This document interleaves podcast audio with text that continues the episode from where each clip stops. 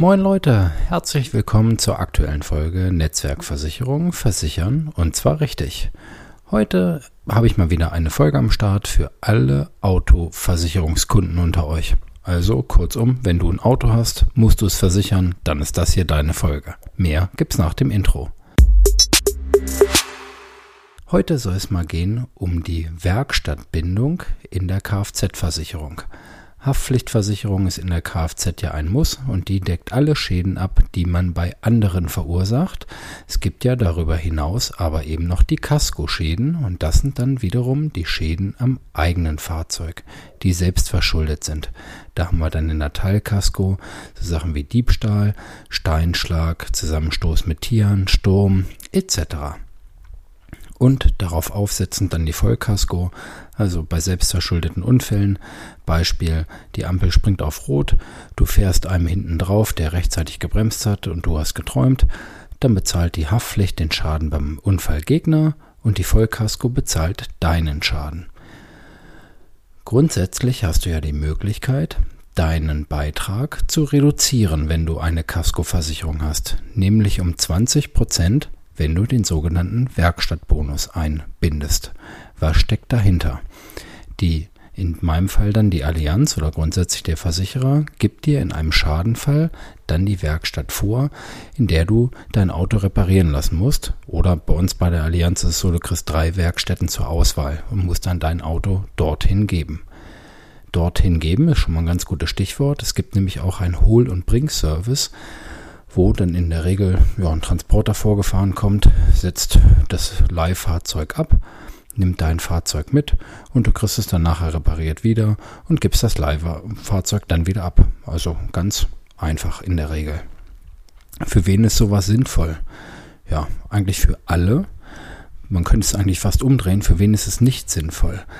Also wenn ich ein Leasingfahrzeug habe zum Beispiel, dann würde ich es wahrscheinlich nicht machen, weil in den meisten Fällen dann der Leasinggeber entscheidet, wo mein Fahrzeug repariert werden muss. Oder auch für Neuwagenbesitzer. Wenn der Hersteller mir zum Beispiel zwei Jahre Garantie gibt, dann ähm, würde ich mir vielleicht auch dann eher in die Markenwerkstatt geben und dann ja halt 20 Prozent mehr bezahlen, wenn man so will, oder halt den normalen Beitrag.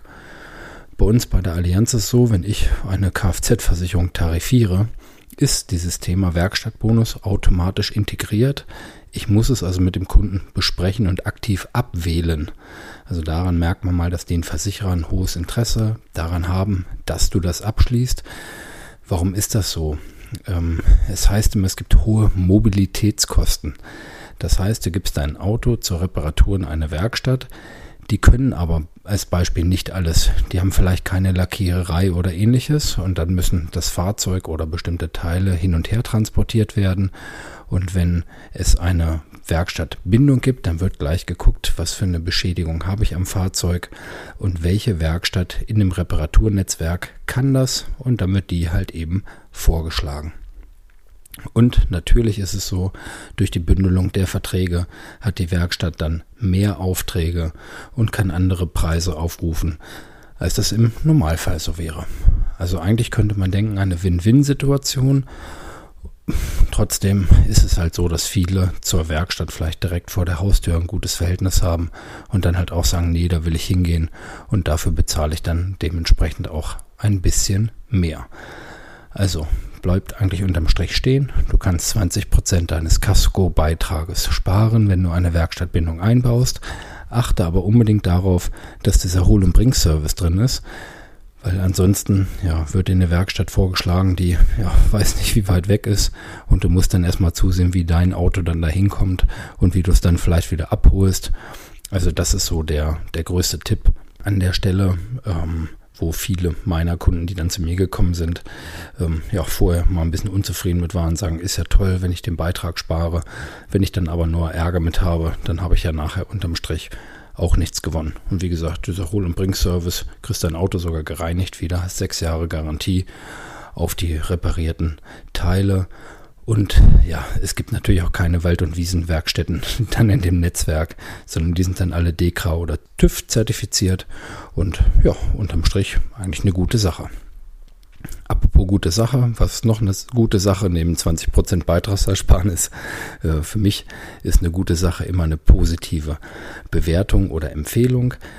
Ähm, es glaubt ja inzwischen jeder mehr der 5 Sterne Amazon Google Logik als der Meinung des Nachbarn. Bei Spotify ist es relativ neu, dass du auch die Podcasts bewerten kannst. Und wenn du das hier über Spotify hörst, dann würde ich mich freuen, wenn du einfach nach der bewährten Sterne Logik, ähm, also 1, ne, höre ich mir nicht nochmal an, bis zu 5, ja, finde ich super, ähm, ja, einfach mir deine Meinung übermittelst.